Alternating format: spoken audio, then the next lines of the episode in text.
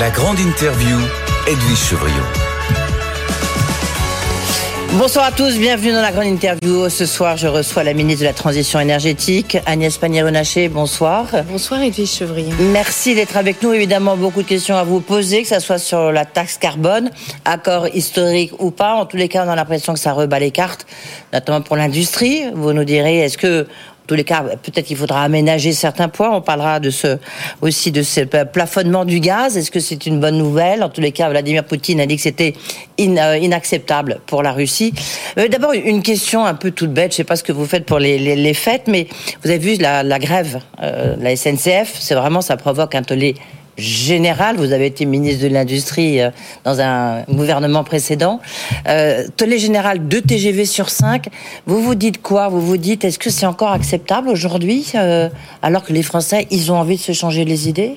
Alors je comprends très bien que les Français aient envie de, changer les idées. On a passé une année 2022 euh, qui était pas si simple. Après des années 2020 et 2021, on a connu des successions de confinements. C'est le dialogue social qui doit euh, trouver la voie. Vous savez que oui, mais qu'il n'a pas trouvé. Dans un mouvement social qui oppose une direction mmh. et ses salariés, le ministre Clément Beaune est à la manœuvre pour faire en sorte que ce ouais, dialogue à loupé, non? soit facilité. Et euh, l'enjeu, c'est effectivement, comme le week-end dernier, hein, de faire le maximum pour qu'on n'ait pas un week-end de galère. Euh, bah, on l'a, il y a 200 000 Français qui n'ont pas de train pour aller en famille fêter Noël. On part, euh, on part, pour Noël et fêter Noël. Là, là, où, là où je, je, je, pourquoi je vous pose la question, je sais même, vous pas en charge des transports, ça m'avait pas échappé, mais il n'en demeure pas moins qu'on dit attention, transition énergétique, transition écologique, il faut plus prendre l'avion, faut prendre que le train, faut plus prendre la voiture, faut prendre le train. Qu'est-ce qui se passe? Bah, Le train, il n'y a pas de train. Là, on est sur un mouvement euh, qui, j'espère, euh, va trouver une solution rapidement. L'enjeu de la transition énergétique, vous l'avez compris, c'est effectivement. Mais on aura ça peut-être dans deux ans, dans trois ans, non euh, les, Le déplacement modal, le fait de prendre plus de transports en commun, le fait d'avoir des voitures décarbonées. Hein. On peut avoir sa voiture et elle peut être décarbonée, c'est la voiture électrique. Le fait de partager aussi une voiture, c'est le covoiturage. Tout ça, c'est ça contribue à réduire nos oui, mais est-ce que justement, est-ce que c'est de serre Oui, mais est-ce que c'est là où vous n'êtes pas dans la réalité des Français La réalité des Français, c'est qu'ils ont besoin de, bah, ils ont besoin de bouger, ils ont besoin de d'aller à un endroit, euh, d'aller euh, en famille, euh, d'aller, je sais pas, voyager.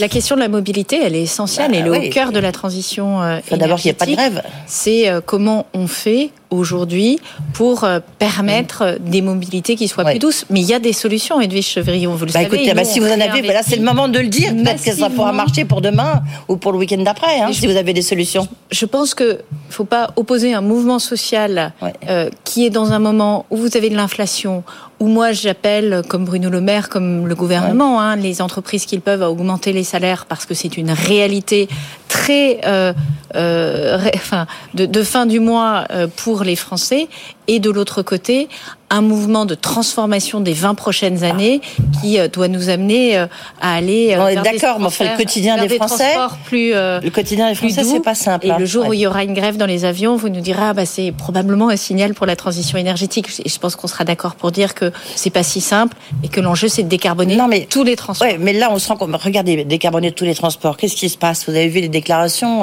de Carlos Tavares le patron de Stellantis il dit bah tiens des pour avoir des voitures électriques pour, pour tout le monde, pour les classes moyennes. Moi, je sais pas faire. Euh, donc, je vais sans doute importer d'Inde, mais Citroën. Ce que fait déjà Dacia, filiale de Renault, euh, de Chine. Donc, les voitures électriques, c'est comme de trouver un scooter électrique. Ça n'existe pas. C'est forcément, enfin, quasiment que des scooters chinois. Donc, vous voyez, c'est là où on se demande s'il y a eu une, un peu un plan d'ensemble. Oui, il y a un plan d'ensemble. D'abord, euh, moi, j'entends ce que dit euh, Stellantis. C'est pas la réalité euh, de tous les producteurs euh, de voitures électriques en Europe. Deuxièmement, vous le savez, la 208, elle n'est pas produite en France. Mmh. la Clio, elle n'est pas produite en France non plus.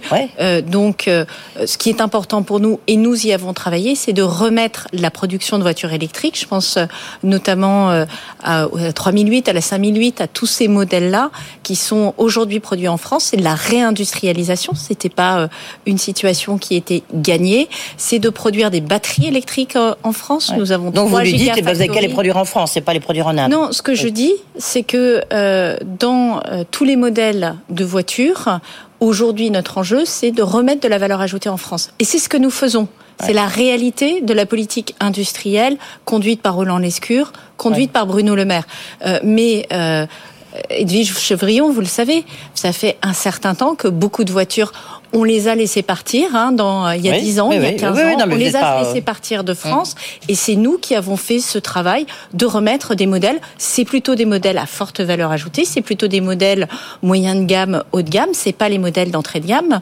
Euh, mais je trouve, euh, au contraire, qu'on a agi pour remettre de l'industrie. Donc vous trouvez un mauvais procès, mauvais euh, procès qu'on vous fait Enfin, quand je dis vous, c'est euh, le gouvernement. C'est un mauvais procès qu'on vous fait. Moi, je dis qu'on y travaille. Et euh, je fais pas partie de tous ceux qui ont baissé les bras dans les années 2005 à 2018. Le moment où on a perdu un million d'emplois industriels, où on a perdu presque un million de véhicules automobiles produits en France, alors qu'aujourd'hui, on a justement deux nouveaux modèles qui sont produits en France. Ça, c'est la réalité du terrain. Et après, on parlera des erreurs d'EDF, mais on va d'abord se réjouir parce que, a priori, vous nous avez fait peur.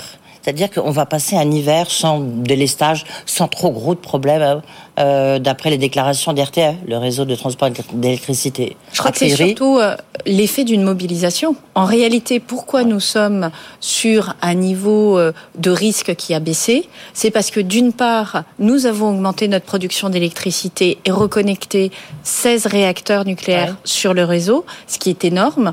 Et d'autre part, parce qu'on a fait des efforts de sobriété, une baisse la pédagogie a marché, vous pouvez dire ça? C'est plus que la pédagogie, c'est les engagements des entreprises, mmh. c'est les engagements des administrations, c'est les engagements des collectivités locales qui fait que en trois mois, nous avons atteint cet objectif qu'on s'était donné pour l'année prochaine de baisser de 10% notre consommation d'énergie. Mmh. Maintenant, il faut pas baisser la garde. Les 7 gigawatts qu'on a économisés ce fameux lundi 12 décembre, il a fait très froid. C'était l'équivalent de 7 réacteurs. C'est ça qui explique qu'on est resté en signal éco-watt vert, c'est-à-dire qu'on mm. était encore confortable par rapport à, notre système énergétique. Mais il faut continuer si on veut réellement d'abord passer cet hiver, mais derrière c'est tout l'enjeu de la décarbonation.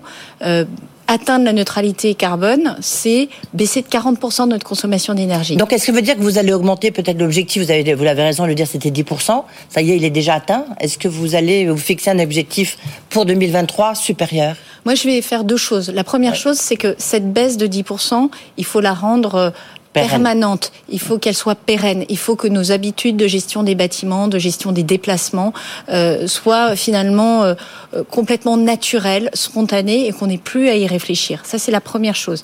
La deuxième chose, c'est qu'effectivement, on doit aller plus loin dans les transports. On n'a pas baissé de 10% notre consommation de carburant et on doit probablement pouvoir aller plus loin pour l'électricité et le gaz. Et si il est confirmé à la fin de cet hiver qu'on a bien cette baisse de 10%, eh bien, pourquoi ne pas regarder à aller plus loin, moins 15% par exemple, pour l'hiver 23-24. C'est un phénomène, c'est une démarche qui continue dans les 20 ans qui viennent, encore une fois.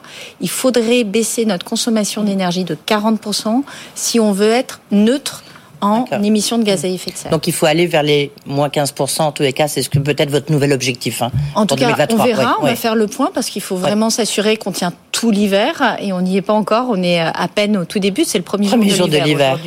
Euh, donc on en reparle dans trois mois, Edwige Chevrillon. Mais effectivement, si on montre, si on fait la démonstration qu'on y est arrivé, alors ça vaut le coup d'aller plus loin. Euh, en fait, la grosse inquiétude, on a le sentiment, c'est sur 2023-2024. Euh, l'hiver 2023-2024. C'est là où on se demande si on va réussir à, à, à passer le cap, parce qu'il y a plusieurs éléments. Euh, il y a d'abord, euh, bah, finalement, il n'y aura pas l'ouverture de l'EPR de Flamanville. Ça sera premier trimestre. On est, c'est sûr, ça sera pas, il ne sera pas en fonctionnement à la fin 2023. Vous pouvez nous en tout confirmer cas, on savait déjà qu'il ne serait pas en plein fonctionnement pour l'hiver 2023. Donc la date de démarrage sur notre système énergétique apporte assez peu de variabilité par rapport à notre ambition de production de nucléaire. Donc ça sera quand? Alors, euh, moi, je, c'est EDF qui indique le mois de février 2024. Moi, ce qui m'intéresse, c'est qu'EDF a indiqué qu'il euh, ne revoyait pas à la baisse sa prévision de production électrique pour l'année prochaine, qui est en progrès par rapport à cette année. Oui, passe de 280 à 310, 330 l'année prochaine. Justement, c'est plutôt il n'y a pas de précision, c'est entre 300 et 330 euh, TWh. Est-ce que c'est plutôt le bas de la fourchette ou le haut de la fourchette? Je ne vais pas me substituer à EDF euh, pour répondre à cette question. Non, mais quand même, vous êtes ministre de la Transition énergétique, donc c'est important. Moi, ce que je constate, c'est que en tout état de cause, par rapport aux grosso modo 280 TWh mm. de cette année, c'est plus 10% même sur le bas de la fourchette, et plus 15% sur le haut de la fourchette. Et tout notre enjeu, c'est de travailler avec Luc Raymond pour être plutôt sur le haut de la fourchette que sur le bas de la fourchette, vous l'avez compris. Oui, euh, cela dit, bon, effectivement, on a pris depuis, euh, depuis plutôt ces bonnes nouvelles. Hein, en tous les cas, ce qu'on peut dire, c'est qu'il y a eu, bah, une mauvaise nouvelle, c'est le père de Flamanville, sur lequel on pouvait quand même espérer compter un tout petit peu, mais le petit Et puis il y a de nouveau des réacteurs qui doivent s'arrêter. Peut-être pour éviter qu'ils s'arrêtent trop longtemps pour des problèmes de corrosion. En fait, ça c'est une révision du, programme de maintenance. On savait euh, déjà mmh. que euh, sur ces révisions-là, le sujet de corrosion sous contrainte allait se poser. Et nous avons, enfin en tout cas, EDF a mis au point euh, un ensemble de réparations qui permet de réouvrir ensuite les réacteurs. Donc, ils déroulent leur programme. Il n'y a pas d'éléments nouveaux. Hein. Encore une fois, cela ne ne remet pas en cause l'objectif de production d'électricité d'EDF. Et ce que nous, nous leur demandons, c'est de concentrer les maintenances au moment où on a le moins besoin d'électricité. Et c'est ce qu'on a fait cette année. Et on voit que ça fonctionne. Il faut être, encore une fois, moi je crie pas victoire, il faut être très vigilant, il faut continuer à faire de la sobriété, il faut qu'EDF continue à, tenir son rythme de reconnexion de centrales. Et puis pour 2023-24, même exercice, excellence opérationnelle dans la reconnexion des centrales et dans la tenue des maintenances. Est-ce qu'on peut se passer complètement du gaz russe euh, dans les prochaines années? Certains en doutent en disant euh, le GNL ne suffira pas, la production nucléaire ne suffira pas. Euh, Est-ce qu'on peut se passer, selon vous, complètement du gaz russe? Quand on regarde la baisse euh, de notre consommation au niveau français et européen, si effectivement on arrive à faire que cette baisse de consommation soit structurelle, on sera sur le bon chemin pour deux raisons. D'abord, effectivement, la France est dépendante à peu près à hauteur de 17% euh, du gaz russe. Aujourd'hui, euh, notre baisse de, de, consommation du gaz russe est à peu près de cet ordre-là. Donc, on voit qu'il y a une Donc, on est quoi? On est donc, ensuite, 17% de 17%. Quoi. On est à 17% hors production d'électricité de, de, baisse du gaz russe. On est à 9%, à un peu moins si on compte le gaz que nous utilisons pour notre production d'électricité. Donc plus on rallumera de centrales nucléaires, enfin de réacteurs nucléaires, moins on aura besoin de ce complément pour euh, nos centrales euh, à gaz. Et de l'autre côté, on a aussi euh, des projets de gaz naturel liquéfié au plan mondial qui prennent forme. Il y a une usine qui avait brûlé aux États-Unis qui pèse 5% de la production mondiale qui va redémarrer l'hiver prochain. On, a, on augmente nos capacités de traitement du GNL. Donc là encore, en fait, on se prépare, on anticipe pour faire en sorte de pouvoir se passer au maximum du gaz russe. Voilà, c'est ça. Mais vous n'êtes pas sûr. On n'est pas, a priori, on peut pas s'en passer, euh, en tous les cas, dans les cinq prochaines années. Je suis pas aussi affirmative. Je pense qu'on est capable de construire un plan qui nous permette de nous passer du gaz russe dans les cinq prochaines années, puisque euh, à partir de 2025-26, on aura euh, des unités supplémentaires importantes de production. On aura augmenté notre capacité de traitement du gaz naturel liquéfié. Et si effectivement on baisse de manière structurelle notre consommation, on devrait y parvenir. L'enjeu, et ça, ça doit être très clair, c'est que cette baisse de consommation, elle soit pas au détriment de l'industrie. Et aujourd'hui, on sait qu'une partie de la baisse de notre consommation, c'est aussi les prix élevés, c'est euh, un peu de ralentissement de notre production industrielle. Et ça, c'est pas une bonne baisse de consommation. C'est ce que nous voulons. On, voit qu'il y a un vrai électrochoc. Euh, l'électrochoc ukrainien provoque un, un, une remontada, si on peut encore utiliser cette expression, du nucléaire en Europe. On regarde du côté de la Suède, euh, de la Suède, pardon, les Pays-Bas, la France, la Pologne, les, le, la, Tchéquie, la, Roumanie. la Tchéquie, la Roumanie, où la liste est très longue en fait. Euh, c'est c'est un peu une surprise. La seule chose, c'est qu'on a l'impression que ça va plutôt se faire euh, sur le dos d'EDF. Ça sera plutôt euh, peut-être, je sais pas, des centrales nucléaires de Westinghouse, des Américains, non? Bah, Pour l'instant, c'est pas, pas les informations que j'ai. Vous savez, moi, je suis en contact avec euh, les Polonais, les Tchèques, les Roumains, euh, les Suédois également bah, sur les Polonais, ça sera pas EDF. Euh, les euh, Néerlandais aussi qui regardent sur les centrales. Beaucoup de ces pays ne veulent pas avoir un seul fournisseur euh, en matière nucléaire parce qu'ils veulent mmh. diversifier leurs risques. Euh, et donc EDF a toutes ses chances pour avoir euh, des contrats. Euh, ben, dans les différents pays que, j'ai cités, vous avez des attributions de première centrale, deuxième centrale. donc si la première centrale est attribuée à un certain acteur, ça ne veut pas dire du tout que la deuxième centrale sera vous pensez qu'il y aura des commandes au même acteur. En tout cas, EDF y travaille, nous y travaillons aux côtés d'EDF, et aujourd'hui on a euh, euh, la capacité en fait à, à, prouver que nous sommes indépendants pour accompagner un pays qui veut s'équiper en centrale nucléaire quasiment de A à Z. Et en fait, c'est assez rare, c'est-à-dire Westinghouse est dépendant d'un certain nombre d'acteurs, y compris russes, euh, pour mmh. euh, ses propres centrales nucléaires. Et donc ça, c'est un enjeu majeur. Et ça, c'est une chance pour EDF. Qui est capable de faire l'ensemble de cette offre. À propos d'EDF, rapidement, parce que j'ai encore évidemment beaucoup de questions à vous poser, Agnès Pannier-Runacher. Je ne sais pas si vous avez eu le temps d'écouter euh, les, les, les, entretiens, les, les, interviews, si j'ose dire, de la commission sur la souveraineté numérique qui a eu lieu au Sénat. Il y a eu Henri Proglio, il y a eu Yves Bréchec et l'ex-haut-commissaire à l'énergie atomique. Et tous, et je m'en souviens même, on en a parlé lorsqu'on a fait cette fameuse table ronde sur l'énergie, où je posais la question à Jean-Bernard Lévy, qui a dénoncé un peu l'incompétence de l'État. Mais eux, ils disent tout ça. Euh, Yves Bréchet, il dit maintenant, ça sert à rien de faire des rapports, parce que tous les rapports pourraient dire, attention, il y a un danger sur la filière nucléaire française. Euh, Henri Proglio l'a dit, j'ai alerté les politiques 25 euh, fois. C'est ce que disait Jean-Bernard Lévy. Comment vous pouvez expliquer un tel gâchis? Alors là, on est en train de faire l'exégèse de 30 années de. Bien sûr, non, je parle pas de vous. Hein, euh. Et euh, en l'occurrence, je crois que. Euh, Mais vous êtes une politique. Deux depuis quatre ans. il y a eu deux éléments qui ont été majeurs hein, dans l'histoire du nucléaire. Il y a eu le premier accident de, de Tchernobyl et il y a eu Fukushima en 2011. Et effectivement, il faut constater que notamment l'accident de Fukushima, a jeté un froid sur l'adhésion de beaucoup de politiques au nucléaire et de l'opinion publique. Je crois qu'il faut euh, se méfier de euh, la reconstitution en fait euh, historique. Il y a dix ans, mm. beaucoup de Français étaient opposés au développement du nucléaire. Nous, nous avons en 2017 réinvesti le nucléaire. Vous le savez, nous avons d'abord oui, Il y a une petite volte-face d'Emmanuel Macron et d'Elisabeth Borne. Hein. On a desserré le calendrier de fermeture des centrales. Hein. Elle devait euh, beaucoup de. Il y avait mm. un objectif de 2025 qui a été déplacé, notamment pour beaucoup de centrales, à 2035-2036. Euh, on oublie de dire que nos centrales nucléaires ont été construites pour 40 ans il y a à peu près 50 ans et qu'aujourd'hui elles doivent passer des caps important de prolongation. Donc c'est aussi cette sécurité-là, c'est-à-dire que ça sera l'autorité de sécurité nucléaire qui dira quand est-ce qu'on fermera les centrales. Ce ne sera pas les politiques qui décideront. Non, mais c'est les politiques qui peuvent accélérer peut-être la construction les des EPR euh, et en décider. Derrière, effectivement, Emmanuel Macron ont relancé un programme nucléaire et ça, ni le gouvernement Hollande ni le gouvernement Sarkozy ne l'ont fait. Deux questions, ça c'est sûr. Euh, trois questions même. Euh, le sur les énergies renouvelables, vous projet de loi, donc le 10 janvier prochain à l'Assemblée nationale. Vous espérez pouvoir voter ce texte quand et avec quelle majorité? Est-ce que les discussions, euh, est-ce que les discussions sont en cours?